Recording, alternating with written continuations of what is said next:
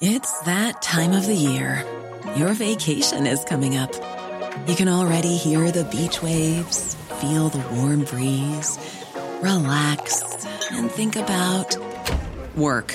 You really, really want it all to work out while you're away. Monday.com gives you and the team that peace of mind. When all work is on one platform and everyone's in sync, things just flow wherever you are. Tap the banner to go to Monday.com.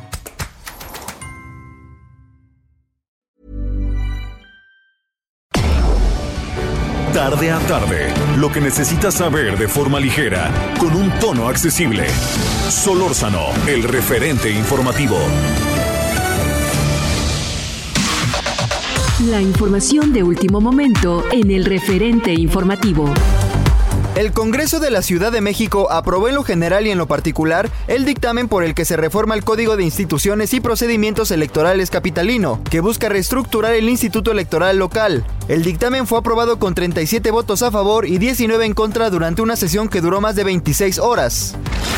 El presidente Andrés Manuel López Obrador volvió a dejar en suspenso si asistirá a la novena cumbre de las Américas en Los Ángeles. Insistió que espera una respuesta formal del gobierno de Estados Unidos a su planteamiento de no excluir a ninguna de las 35 naciones del continente en este encuentro.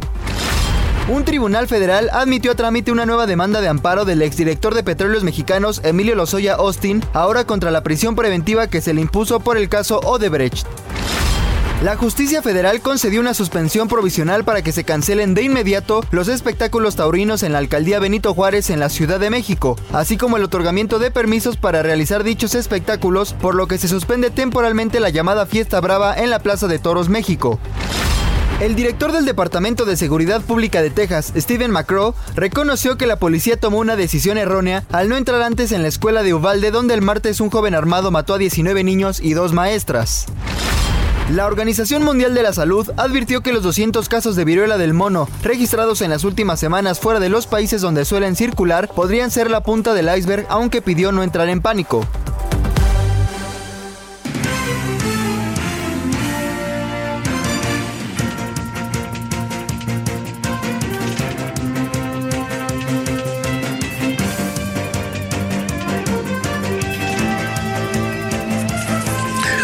Buenas tardes, aquí andamos como todos los días, son las 17 con 12 en la hora del centro. Les saludo en nombre de todas y todos quienes hacen posible la emisión. Estamos como todos los días entre 17 y 18 horas a través de 98.5 de FM Heraldo Radio y estaba su servidor Javier Solózono agradeciéndole que nos acompañe. Espero que haya tenido un buen día, espero que haya tenido un buen día viernes. Este, ya llega el fin de semana, se acaba el mes y viene un mes de entradita, ¿no? Como hemos estado hablando, el 5 de junio, un proceso electoral de enorme, enorme, enorme relevancia. Bueno, antes que hablemos de todo ello, primero déjeme decirle que estamos en Saltillo, Coahuila, capital del estado. Estamos eh, con motivo, nos fuimos eh, convocados para la reunión nacional, hay dos reuniones al año, de la red de radiodifusoras y televisoras eh, educativas, públicas y educativas, que eh, se está llevando efecto. Ese es un, eh, para, para, que usted se dé una idea, al ratito hablaremos con su presidente, Jorge César Gómez, pero es, es para que usted se dé un poco una idea.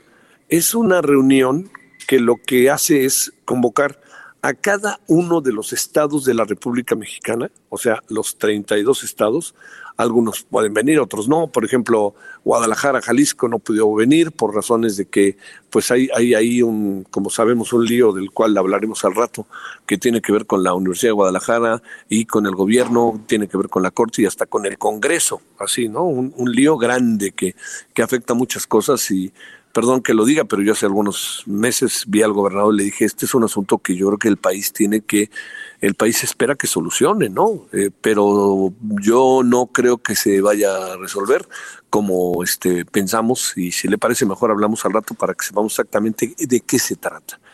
Pero lo que sí le quiero decir es que esta reunión de radiodifusoras, de televisoras públicas, es muy significativa porque Piense usted en el estado de la República Mexicana donde viva. Vamos a hablar Jalisco, vamos a hablar Nuevo León, vamos a hablar Coahuila, ¿no? Aquí donde estamos, en Saltillo.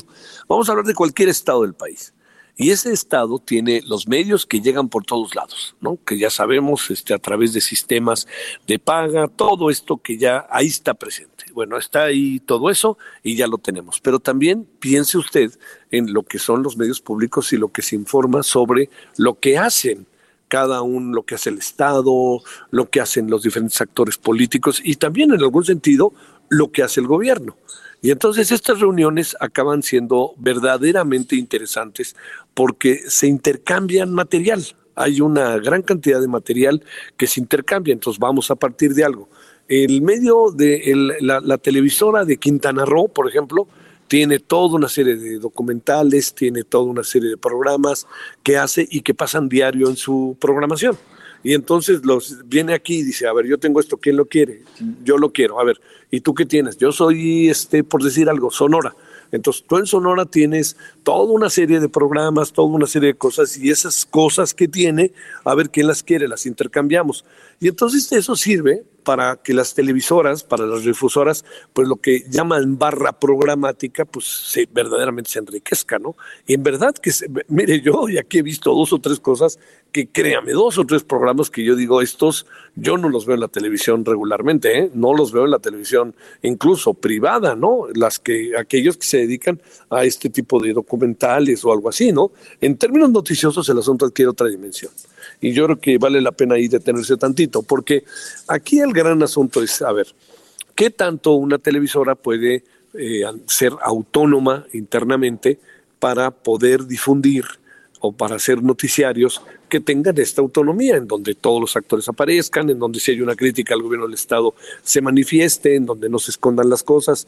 Y esto que le digo es uno de los grandes problemas, bueno, yo diría no de las televisoras, sino del país y de las televisoras públicas en el mundo. Yo le pregunto, ¿usted no cree, por ejemplo, que en la Doche Vele, en la RAI, en televisión española, haya verdaderas eh, polémicas, pero fuertísimas, intensísimas, sobre lo que, eh, lo que hacen? Es que están trabajando para un gobierno, para un partido, les reclaman y son televisoras públicas que viven del dinero, ahora sí que de quien paga los impuestos, ¿no? Ese es el, asunto, así es como funcionan. Yo eh, me, me, invitaron a participar y yo, yo creo que esos modelos son muy, este, pues son muy aspiracionales, pero no están en nuestro alcance. No está en nuestro alcance ser una Doche Vele ni nada, como han dicho muchos gobiernos y siempre dicen, vamos a ser una televisora como la Doche Vele o como la RAI o como TVE o como la BBC de Londres.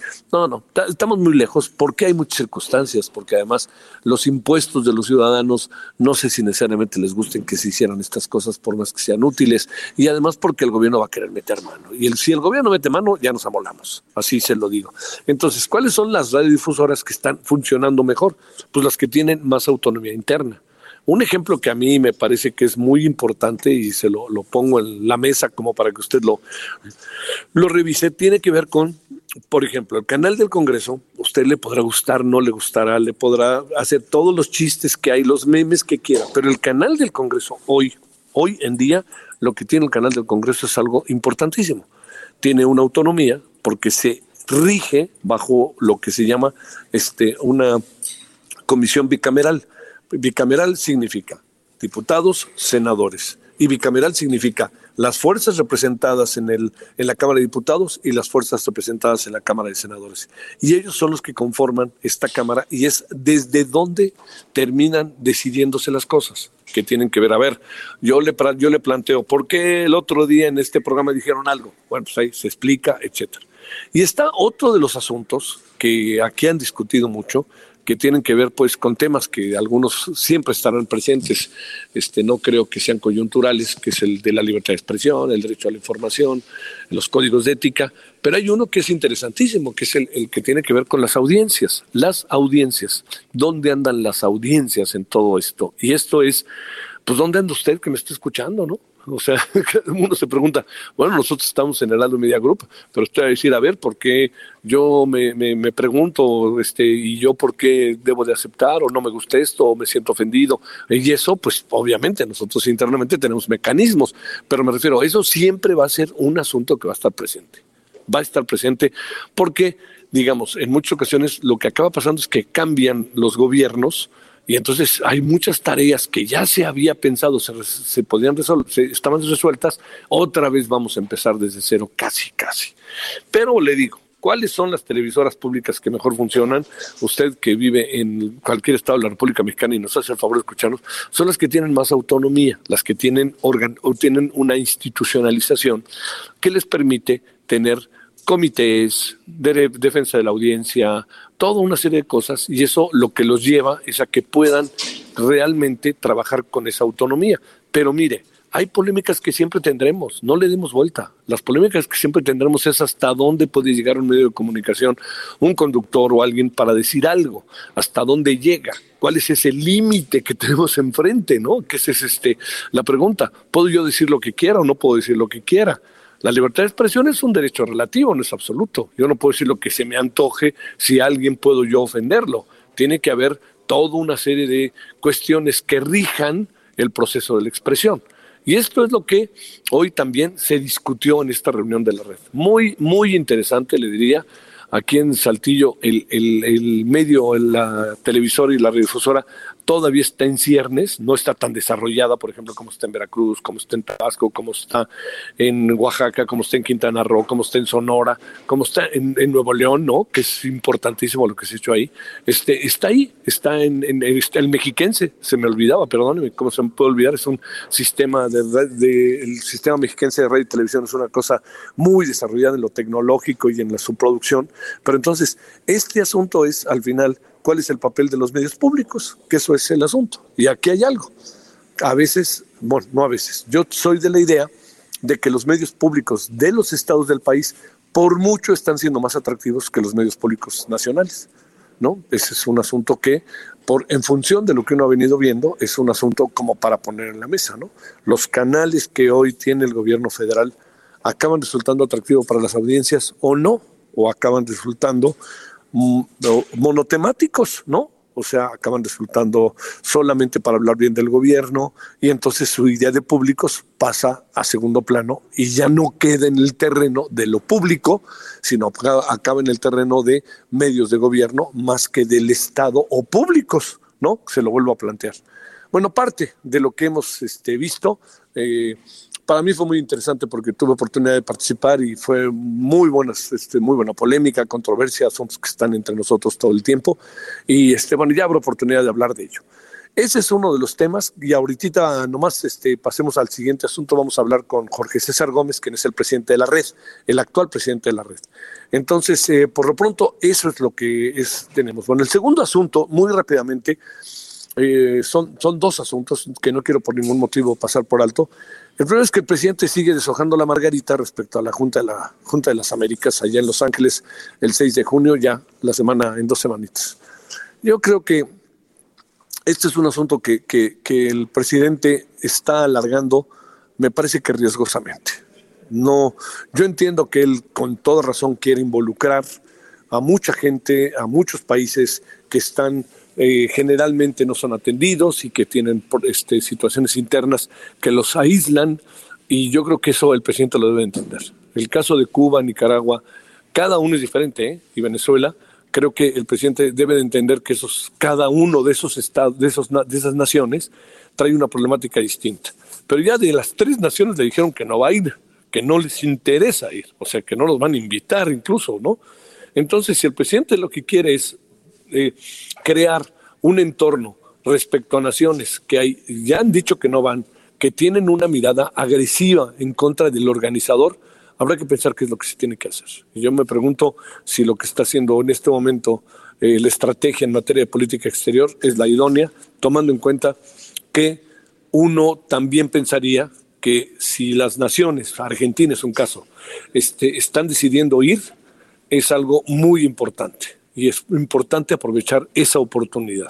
Y también que lo que puede pasar al interior de los Estados Unidos ante esto que sería el rompimiento ¿no? de la cumbre puede ser un asunto muy delicado al interior de los Estados Unidos que si alguien serviría, que si alguien serviría, es a los neoliberales, conservadores, todos estos a los que el presidente menciona regularmente. Es un asunto en que yo pienso que no es tan fácil decir una cosa u otra o desecharlo, así tan sencillo.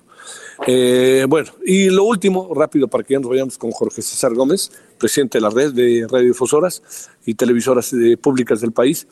le diría, el último asunto es, eh, doña María Herrera, una mujer maravillosa que tengo el gusto de conocer de muchos años, eh, se plantó frente al Papa, así como lo escuche. Doña María Herrera, una mujer guerrerense que perdió, bueno, tiene desaparecidos, tiene ocho hijos y desaparecido, tiene desaparecidos a cuatro.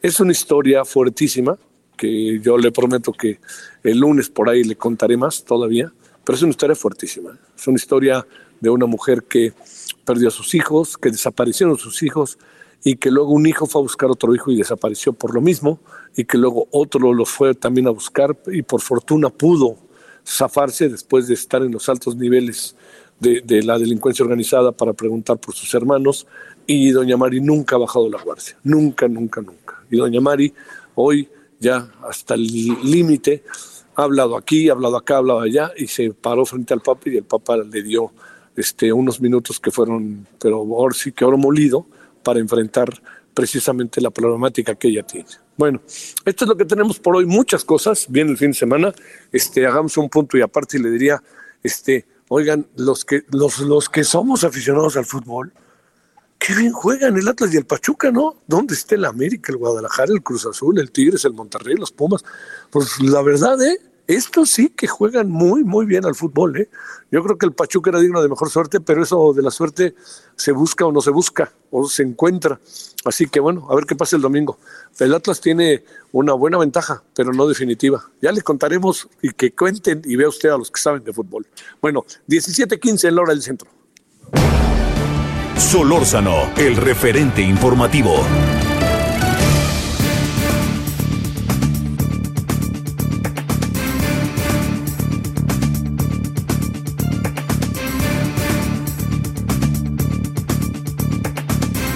Bueno, seguimos aquí desde Saltillo, Coahuila, 17 con 16 en la hora del centro. Jorge Manuel César Gómez es presidente de la red de radiodifusoras y televisoras educativas y culturales de México en esta asamblea ordinaria de asociados de la red. Y le queremos, Jorge, te quiero agradecer muchísimo. ¿Cómo has estado? Muchas gracias. Buenas tardes. Muchísimas gracias, Javier. Un saludo para ti, para todo tu auditorio. La verdad es que estamos muy agradecidos con que estés por acá con nosotros y que nos hayas impartido una conferencia magistral sobre los medios de comunicación de servicio público. Eh, a ver, este Jorge, eh, ¿para qué se reúne la red? ¿Qué es la red para las muchas personas que eventualmente puedan no saber exactamente esta red de la cual tú eres presidente? Claro que sí, bueno, la red de radiofusoras y televisoras educativas y culturales de México es una asociación civil que aglutina a más de 87 asociados nacionales e internacionales y trabajan para compartir contenidos de información, de formación y de entretenimiento que sirvan las necesidades de las distintas audiencias en el territorio nacional y en el extranjero. Oye, eh, Jorge, déjame plantearte, ¿qué es lo que, lo que digamos, eh, conforma una definición de medio público, conforma lo que es una definición de una este, televisora o radiodifusora educativa? Esa parte, ¿cómo, cómo, ¿cómo establecen, Jorge, los límites de todo ello o cómo son? ¿Cuál es la diferencia con los medios privados? Bueno, debe tener al, final del día el medio de comunicación de servicio público, eh, sea de, Estado, no de gobierno, y sea universitario o sea social, buscan un, un propósito de beneficio hacia la audiencia tienen que tener independencia, tienen que tener crítica, tienen que tener formación, eh, pensamiento, libertad de las ideas, tienen que generar contenidos que sirvan a la audiencia últimamente y eh, bueno, yo, yo no, no lo consideraría como contrario a un, a un medio comercial, sino un complemento donde pueden encontrar la audiencia, eh, bueno, pues información, cultura, profundidad, documentales, historia, tradiciones, eh, gastronomía, eh, salud, etcétera, ¿no? ¿Estados de la República Mexicana tienen sus medios, su radio y su televisión públicas?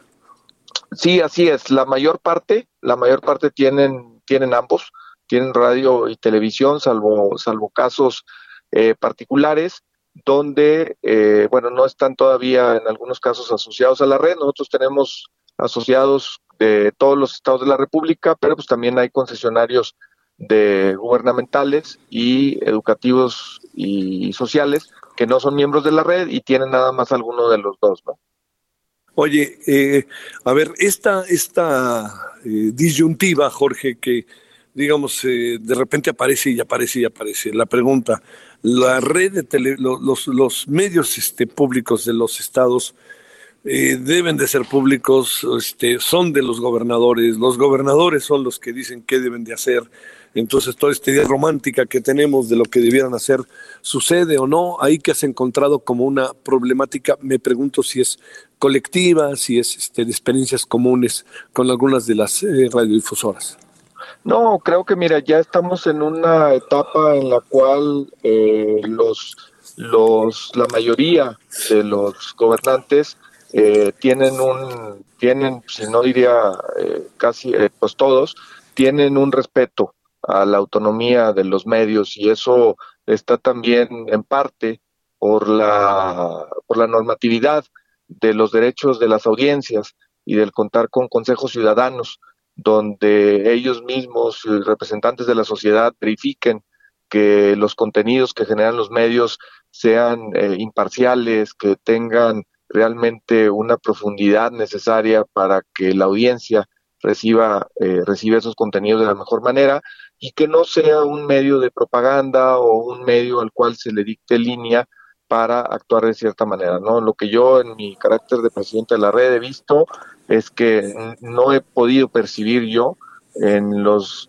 eh, los medios de los estados eh, asociados a nosotros o en las eh, instituciones que, tengan una línea eh, oficialista, ¿no? Eh, sí, sí, distintos criterios, pero al final del día, pues el medio público debe tener su autonomía y su independencia porque se debe a la audiencia, no se debe a, a quien es, quien detenta el, el, ahora sí que la posición superior sobre el medio, ¿no? Jorge, déjame plantearte, la relación de los medios públicos con los medios públicos federales, nacionales, eh, existe, no existe, hay, hay lineamientos o se manejan autónomamente o desde el centro de repente también hay tentaciones de decirles lo que tienen que hacer.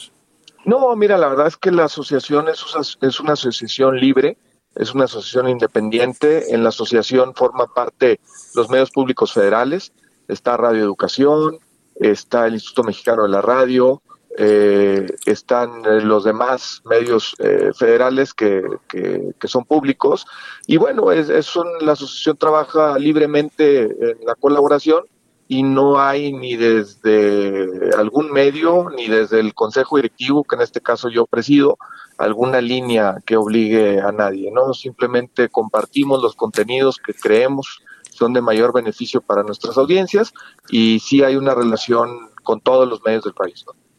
Oye, este, y por último, Jorge, eh, te pregunto, la presidencia es rotativa, tú estás ahora durante qué periodo y este, la otra cuestión que siempre es este, importante, eh, cambia mucho un medio público de un gobierno a otro, no hay una especie de institucionalidad que permita continuar planes, etcétera, o eso ahí cómo les va. Sí, mira, eh, la verdad es que en el caso de la primera pregunta, sí, es las, los consejos directivos de la red tienen una duración de dos años. Nosotros fuimos electos en noviembre del 2020 y entregamos en noviembre del 2022. Y en el caso de los medios públicos, lo que estamos tratando de lograr es que haya una continuidad de temas de infraestructura y en temas de colaboración para que eh, no se detenga o se retrase lo que ya se ha avanzado en los distintos medios públicos de este país, ¿no? se trate de que haya continuidad en lo que funciona. Así es, así es, totalmente. Y siempre en, en el entendido, porque acá también déjame decirlo, hay titulares asociados, de los miembros asociados, que son de distintas corrientes políticas, que son de distintos partidos políticos, pero eh, siempre trabajamos nosotros en un ambiente de cordialidad y respeto, pensando en el beneficio de las audiencias, que son a quienes nos debemos últimamente. Jorge César Gómez, muchas gracias que estuviste con nosotros, presidente de la red de radiodifusoras y televisoras educativas públicas del país. Muchísimas gracias a ti, Javier. Un saludo a todo auditorio y fue un privilegio y un honor haber estado contigo. Muchísimas gracias. Muchas gracias. Gracias. Hasta luego. Bueno, son ahora las 17.24 eh, en la hora del centro. Mire, vamos a ir a una pausa Y regresando de la pausa, seguimos acá en Saltillo. Vamos a meternos en el tema de la Universidad de Guadalajara, ¿no? A ver cómo ahí encontrar qué anda pasando por ahí. O sea, es un asunto muy delicado, ¿eh? Es un asunto muy delicado porque además pues, también ahí hay toda una percepción que se pega mucho a la realidad del papel que juega un personaje del calibre de Raúl Padilla, ¿no?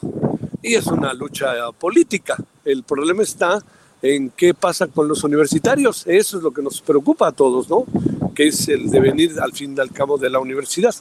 Entonces, bueno, hablaremos de ello. Acá les sí le cuento que estamos aquí en Saltillo con un calorón de que usted se ha de imaginar, mucho viento, muy abierto el cielo. Y entonces déjenos una pausita y estamos de vuelta. El referente informativo regresa luego de una pausa. Estamos de regreso con el referente. Hiring for your small business? If you're not looking for professionals on LinkedIn, you're looking in the wrong place. That's like looking for your car keys in a fish tank. LinkedIn helps you hire professionals you can't find anywhere else, even those who aren't actively searching for a new job but might be open to the perfect role. In a given month, over 70% of LinkedIn users don't even visit other leading job sites. So start looking in the right place. With LinkedIn, you can hire professionals like a professional. Post your free job on linkedin.com slash people today. Informativo. En el referente informativo le presentamos información relevante. Cámara de Diputados propone la creación de un sistema único de integración de carpetas de investigación. Juez suspende corridas de toros en la Plaza México. Congreso de la Ciudad de México aprueba en lo general reestructurar al Instituto Electoral de la Ciudad de México. Repuntan contagios de COVID-19 en la Ciudad de México. Aplicarán vacuna a niños de 5 a 11 años antes de que acabe el año, según López Gatel. Gobierno federal destina 63 mil millones de pesos para captar agua ante escasez en México. Policía admite grave error en tiroteo de Texas. Precio de petróleo supera los 110 dólares.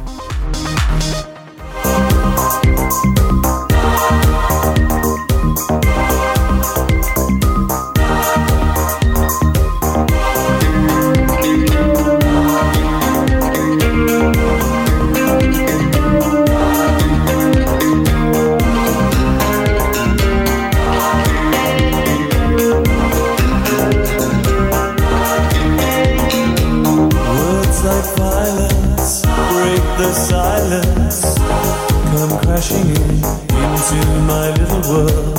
Painful to me, it's right through me. Don't you understand? Oh, my little girl.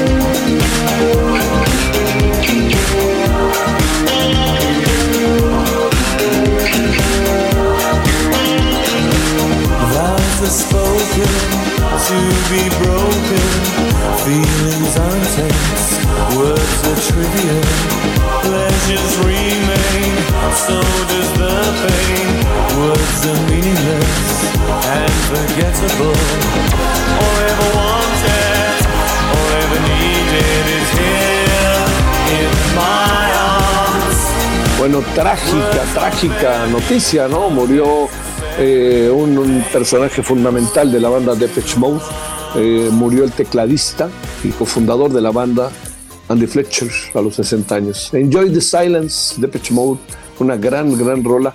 Y sabe que otro personaje, Ray Liotta, un gran, gran actor, también murió, estaba filmando en República Dominicana y a sus 67 años murió durmiendo, que a lo mejor es de las mejores maneras que puede haber, ¿no? Pero el dolor externo de todos los que lo rodean, pues es otra cosa. Bueno, estamos con Depeche Mode en un, este, con dos asuntos muy, muy, muy rudos, ¿no? Que se suscitaron estos días. eh, respecto al mundo del, del mundo artístico y el mundo musical. 17.33 aquí desde Saltillo, Coahuila.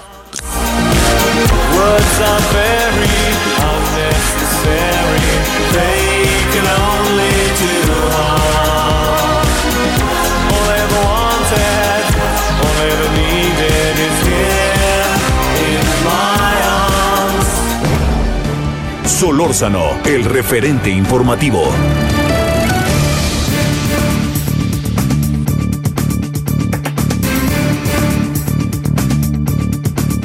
Bueno, le quiero agradecer al doctor Javier Martín Reyes, investigador del Instituto de Investigaciones Jurídicas de la UNAM, que esté con usted y con nosotros. Querido Javier, ¿cómo has estado, doctor? Hola, ¿qué tal, querido Javier? Pues igual, con, con el gusto de saludarte a ti y a todo el auditorio. Gracias. A ver, este, yo, el tema es otro, pero no puedo dejar de preguntarte, este, híjole, ¿no? Este, qué desaseo interminable con el CIDE, ¿no? No, a ver, absolutamente. Creo que, como dices, Javier, es un desaseo que no termina.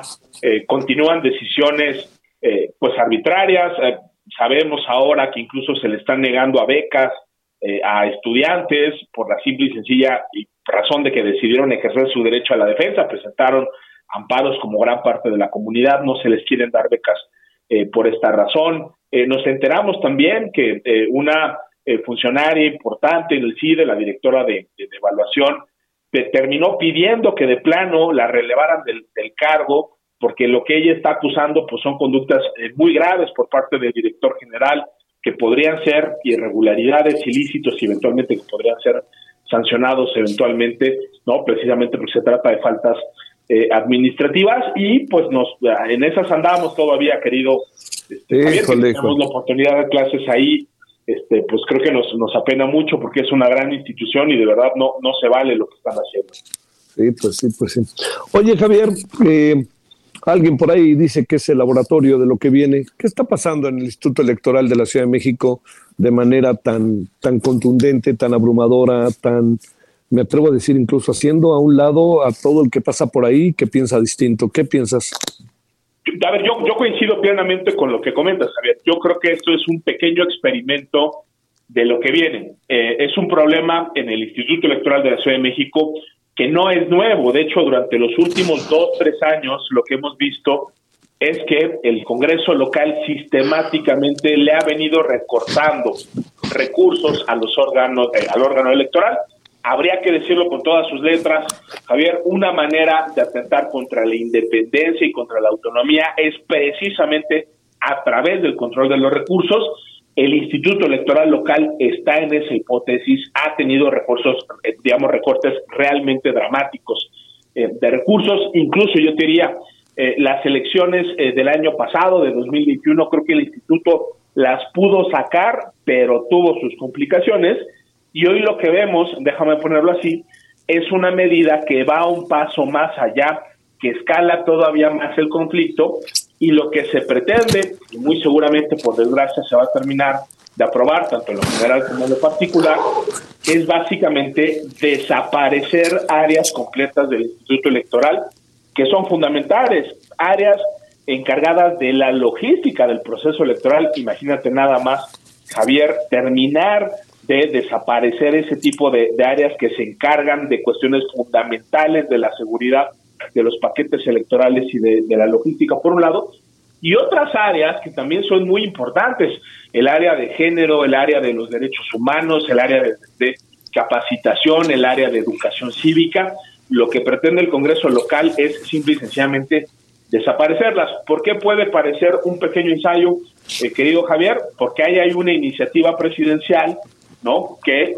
va mucho más allá y lo que quiere de plano es eliminar a todos los institutos locales, a todos los tribunales locales y luego en el ámbito federal y nacional correr a todos los consejeros electorales y sustituir a todos los magistrados del Tribunal Electoral a nivel federal para después nombrar a unos nuevos, por supuesto, ¿no? Que nada más nada menos serían electos por el voto popular, rompiendo con esa lógica de independencia, rompiendo con el componente técnico que tiene que tener este tipo de instituciones. Entonces yo te diría, creo que esta es una batalla más en una guerra que abiertamente tanto el presidente de la República como su partido Morena le han declarado a los árbitros eh, eh, electorales y creo que mientras estamos a la espera de ver qué es lo que pasa en el ámbito nacional, pues están avanzando en el flanco eh, de las instituciones locales. No por eso, querido Javier, creo que deja de ser muy grave lo que estamos viendo y lo que se está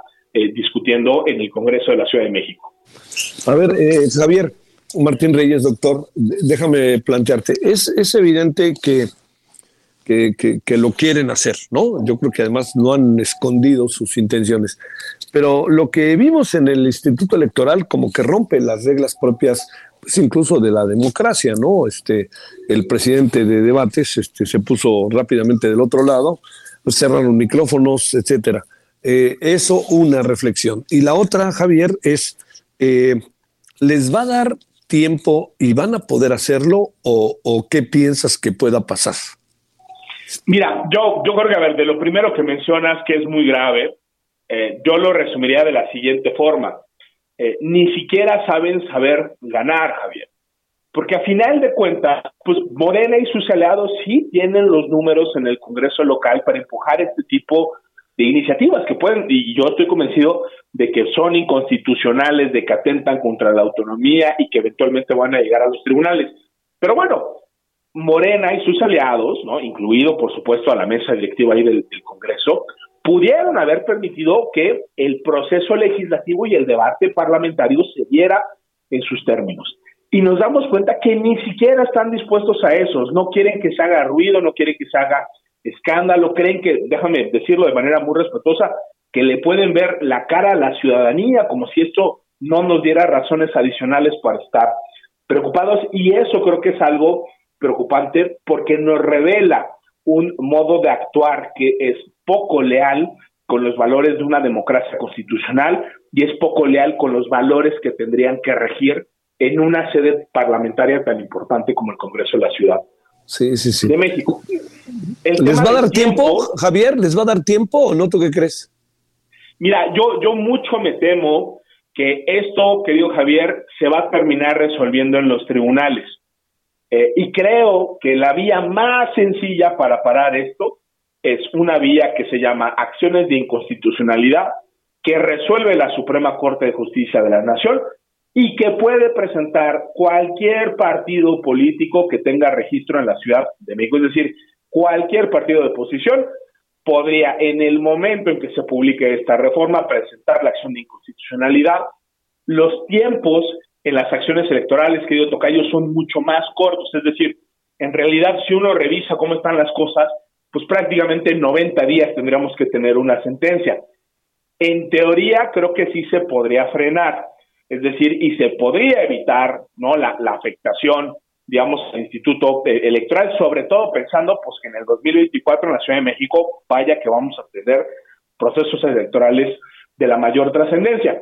El gran problema, querido Javier, más allá de la teoría y lo que dicen las normas y la constitución y la ley, pues es que la Corte mexicana, por desgracia, sí se está tardando mucho en resolver aquellos asuntos que son de particular interés del presidente de la República y de Morena. Y ahí, para ser muy sinceros, yo tampoco descartaría que de repente la Corte empiece a patear el bote, como ha pateado el bote en muchísimos asuntos. Javier, te pongo un ejemplo rápido. El acuerdo que eh, militarista o que permite que se use de manera indiscriminada al ejército y tareas de seguridad pública, pues es un asunto que ya lleva años en la Corte, todavía no se termina de, resolver. Entonces creo que ahí es difícil hacer el pronóstico, desgraciadamente, porque la Corte no está haciendo bien su trabajo. Oye, eh, a, ver, para, para cerrar, una opinión este, Javier, del caso Alito y los, los videos filtrados, que una, una opinión sobre este tema. ¿Qué te parece en términos más allá de, lo que dijo, más allá de la más allá de la filtración misma, que como sea es una violación a la ley, así como en, una manera global, ¿qué es lo que piensas, eh, Javier Martín Reyes? No, a ver, Javier, yo, te diría, creo que lo, que se podría revelar con estos eh, audios, pues sí, son ilícitos eh, de la mayor trascendencia. Obviamente está la declaración, me parece lamentable, reprobable y antidemocrática, ¿no? De que a los periodistas no hay que matarlos a balazos, sino de hambre, eso me parece indigno de cualquier dirigente partidista, mucho más de un presidente del PRI, pero en la otra parte, en la electoral, de nueva cuenta, donde el, presidente donde el presidente hoy del PRI empieza a hablar de cantidades de dinero, de, de rentas de aviones, del pago, obviamente, de cierto tipo de prebendas a proveedores que posiblemente fueron financiadores de campañas, yo te diría, ahí claramente estamos ante la posibilidad de que se haya incurrido en ilícitos en materia de fiscalización, de la misma manera que es altamente posible en el caso, por ejemplo, de los hermanos del presidente de la República que también hayan incurrido. Estas son investigaciones, Javier, yo te diría, que toman su tiempo, es decir, los audios pueden ser muy reveladores, pero es evidente que la autoridad electoral tiene que tomar eso solo como un indicio y luego a ponerse a investigar. No, no hay manera de sancionar si no se cuenta con elementos probatorios que sean sólidos. El INE creo que de manera correcta ya inició las investigaciones. Creo que hay, hay que darle tiempo a la autoridad electoral de nueva cuenta para que realice estas investigaciones y definitivamente, Javier, si eventualmente se llega a corroborar de que hubo gastos de campaña que no fueron reportados, que hubo financiamiento que tampoco se reportó como ingresos o que se rebasaron los topes que marca la ley, creo que lo que tendríamos que ver tanto en este caso como en los otros, aquí se trata de ser parejos, o si son sanciones ejemplares, como muchas veces sí las ha puesto la autoridad este, electoral, no solo ahorita, sino desde ya muchísimos años. Ahí están los casos que tú lo recordarás muy bien, Javier, de Pemex Gate y los amigos de Fox, que fueron precisamente escándalos relacionados con este financiamiento y con la fiscalización. Creo que hay que darle tiempo a la autoridad electoral y ya veremos qué resultados arrojan estas investigaciones. Oye, en términos políticos se la pusieron de pechito al presidente con esto en relación a sus hermanos, ¿va? Sí, a, ver, este, yo te diría absolutamente, ¿no? Digamos, en un contexto donde ese era el gran cuestionamiento, que si los hermanos, y la intervención y demás, pues de repente sale ahí sí ya, olvídate del hermano, de alguien más, sino el mismo presidente de el, PRI que dice este tipo de, de, cosas. Yo diría como reflexión más general y más allá de los casos particulares, en México sí tenemos un gran pendiente que es resolver la relación que hay entre dinero, política y elecciones. ¿no? Los topes de gasto que tenemos, la verdad, Javier, son ficticios. Todos sabemos que las elecciones se gasta mucho más dinero del que se reporta ¿no? En, los informes de los partidos políticos. Y si no reformamos, y eso tiene, sí tiene que pasar por reformas legislativas, ese sí es el tipo de reformas electorales eh, que necesitamos. Mientras no cambiemos estructuralmente la manera en que se controla el gasto de entrada desde el servicio público, es decir, a los gobiernos hay que controlarlos mejor con los recursos, ¿vale? No vamos a resolver la influencia del el dinero potencialmente ilícito en las campañas electorales. Sí, claro. Javier Martín Reyes, te mando, doctor, un gran saludo y gracias. No, hombre, por nada, Tocayo, te mando un abrazo muy fuerte. Hasta luego. Son ahora las 17:46, estamos acá desde Saltillo, Coahuila, transmitiendo la emisión de esta tarde de viernes, el viernes 27 de mayo del 2022. Solórzano, el referente informativo.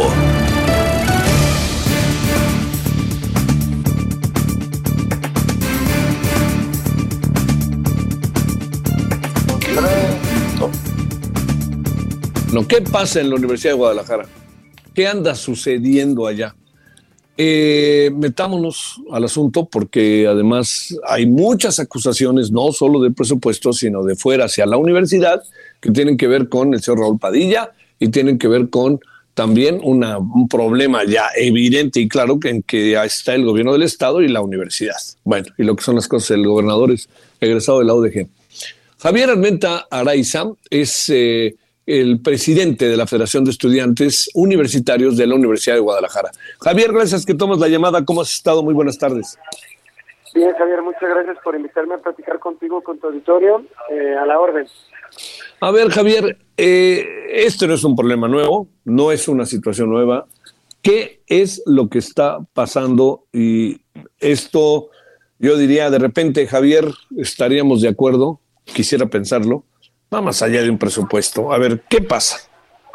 Mira, efectivamente, como, como tú comentas, esto es un tema que va más allá del presupuesto, pero me gustaría iniciar platicando las cosas que, en estricto sentido tienen que ver con eso. Primero comienzo. Eh, el conflicto eh, de manera pública inicia a partir del recorte fuera de la ley que se hace de 140 millones de pesos a un presupuesto ya etiquetado para infraestructura de la Universidad de Guadalajara. Y posterior, eso fue en agosto del año pasado, y posteriormente en noviembre, diciembre, eh, llega una propuesta al del Ejecutivo al Congreso del Estado del presupuesto para el siguiente año, en el cual este, no se plantea un presupuesto justo, digno para la Universidad de Guadalajara. ¿Por qué lo, por qué lo denomino así? Bueno, porque la universidad se animó a echarse compromisos de construir o crecer algunos planteles educativos en común acuerdo con el gobierno del Estado. Es decir, que el gobierno iba a gestionar eh, un presupuesto en materia de infraestructura suficiente para poder garantizar que, por ejemplo, el centro universitario en Tlajomulco se fundara y creciera eh, a la velocidad que la matrícula iba a estar creciendo, ¿no? Entonces, bueno, el asunto es que el presupuesto que le dan a la universidad para este año tampoco es digno y no corresponde a los acuerdos previos tomados eh, para aumentar la matrícula con el apoyo del gobierno. Estas dos razones propiciaron que la universidad saliera a marchar. Ahora, ¿cuál es el contexto de fondo que no dice el gobernador, pero que también es la neta? El gobernador cree que porque es el gobernador del Estado no es el dueño del Estado. Y tan es así que le molesta y no tolera la crítica de cualquier tipo. Y de, además del ejercicio del poder, de la realidad del Estado. Por eso le molesta que los académicos y académicas investigadores de la universidad, con datos usted que, Jalisco es una fosa, porque desaparecen 18 personas diarias y una cantidad muy importante de sus restos terminan siendo encontrados en fosa. O los casos corruptos de empresas que contaminan el río Lerma Santiago y por consecuencia contaminan los riñones de muchos niños los envenenan prácticamente y Jalisco por eso es número uno a nivel nacional y de los primeros del mundo en, insuficiencia renal. Y por ejemplo de los casos de corrupción del gobernador, como un proyecto cuando compró maquinaria que se llama Toda Máquina, o el caso de que áreas verdes municipales y estatales se las dan a cárteles inmobiliarios para construir departamentos de lujo y desarrollos inmobiliarios, que bueno, a todas, a todas, a todas vistas es evidente los casos de corrupción. Y esto le molesta al gobernador. Y el, molesta, el gobernador cree que porque da presupuesto público, pues está comprando el silencio de la universidad. Está equivocado. El, el silencio o qué diga la universidad no, no está a la venta. Las convicciones no se venden, las convicciones se defienden. Y bueno, pues eso además propició esta diferencia con el gobierno del Estado. El gobierno del Estado, pues como no tiene argumentos para defender la situación que tenemos, simplemente ve una fiscalía fuera de control, como el caso del 5 de junio del levantón de los estudiantes. Pues bueno, eso ha propiciado que se rispa y que prácticamente se rompa la relación con el Ejecutivo, ¿no? Dicho lo anterior, dígame. Sí, Javier, oye, eh, mucho de lo que se habla, o sea que está muy, muy clara, este, Javier, la, la cronología de las cosas, pero mucho de lo que se habla también es una confrontación entre un hombre que no está abiertamente al interior de la universidad, que es un factor externo que se llama Raúl Padilla, y el gobernador. A ver, uno no puede, digamos, es, terrible tratar de personalizar la bronca porque la bronca afecta a la universidad de manera muy severa. Y también, segundo, Javier, te pregunto, ese dinero, a mí el gobernador le pregunté y me dijo que el dinero iba directo a hospitales, que era una necesidad muy imperiosa que tenía eh, el Estado. A ver, estas dos reflexiones, si se pueden breve, Javier. Claro, comienzo por la primera. El gobernador miente, no le importa el hospital. No te dijo, no, no te dijo, te lo firmo, que el hospital para terminarlo de construir se necesitan mil millones de pesos y se ocupa dos, doscientos mil o hasta cuatrocientos para echarlo a andar. Si el gobernador le importa tanto el hospital, ¿por qué no etiquetó todo el dinero para terminarlo? Cuando nos han endeudado lo que va de la pandemia con más de mil doscientos millones de pesos, y, claro, estoy de acuerdo en que se termine el hospital, pues ya hay plana para eso, ¿por qué no le etiquetó? Ah, porque el hospital no era un convenio electoral con otros ayuntamientos como si lo hizo, porque ese crédito lo adquirió en el año electoral. No, quiso quitarle 140 millones al Museo de Ciencias Ambientales, que también es importante, precisamente para enviar este mensaje de intimidación al interior de la universidad. Y en segundo término, bueno, pues es como si le quiere dar un desenfrío a alguien enfermo de COVID. Por eso es una mentira, no le importa, nomás quiso hacer la maldad, hacer la travesura y no va a terminar el hospital este ni el siguiente año. Por eso te digo que es un mentiroso y pone las, o mentiroso en términos de que no es real que su intención coincida con los hechos, ¿no? Bien, ese en primer término. Segundo, al margen de que sea o no verdad, si existe una relación entre ellos de confrontación, porque bueno, pues a mí no me consta, yo no sé cómo se llevan, y pues yo tengo dos años siendo presidente de la FRO y a mí en ningún término me ha tocado presenciar la relación entre ellos. Yo lo que sí puedo decir es que hay una diferencia abismal. Si hay una diferencia, diferencia o problema entre el licenciado Raúl, que es un, es un ex de la universidad, y el gobernador, nunca, nunca esto ha supeditado que la universidad trabaje con el gobierno. O sea, es decir que para pruebas COVID, vacunas, entregar despensa y mil un proyectos más durante la pandemia, eh, en la Universidad de Guadalajara estuvo al pie de lucha, ahí luego, luego. Eso es lo primero. Y, y, al margen de si se llevan bien o no, ¿eh? Porque al menos yo como universidad puedo decirte, lo importante es servir a la sociedad que es a quien nos debemos. Sin embargo, el gobernador no, el gobernador, ah, no, Muy bien. reacciona de manera efectiva. Dale. Oye, Javier, pues seguiremos, este es un tema muy importante para tu servidor, seguiremos hablando, si te parece, y te quiero agradecer, Javier, realmente que hayas hablado con nosotros. A ti, que tengan excelente día, muchas gracias. Gracias. Bueno, oiga, ya nos vamos. Hablaremos de la red de televisoras públicas esta noche, desde acá, desde Saltillo, y por lo pronto, pues bueno, hay tarde, pásela bien, es viernes. Hasta aquí, Solórzano, el referente informativo.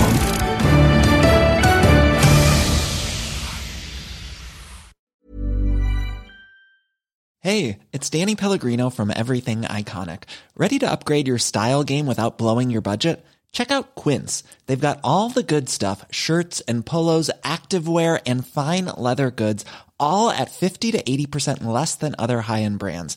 And the best part? They're all about safe, ethical, and responsible manufacturing. Get that luxury vibe without the luxury price tag. Hit up quince.com slash upgrade for free shipping and 365 day returns on your next order. That's quince.com slash upgrade.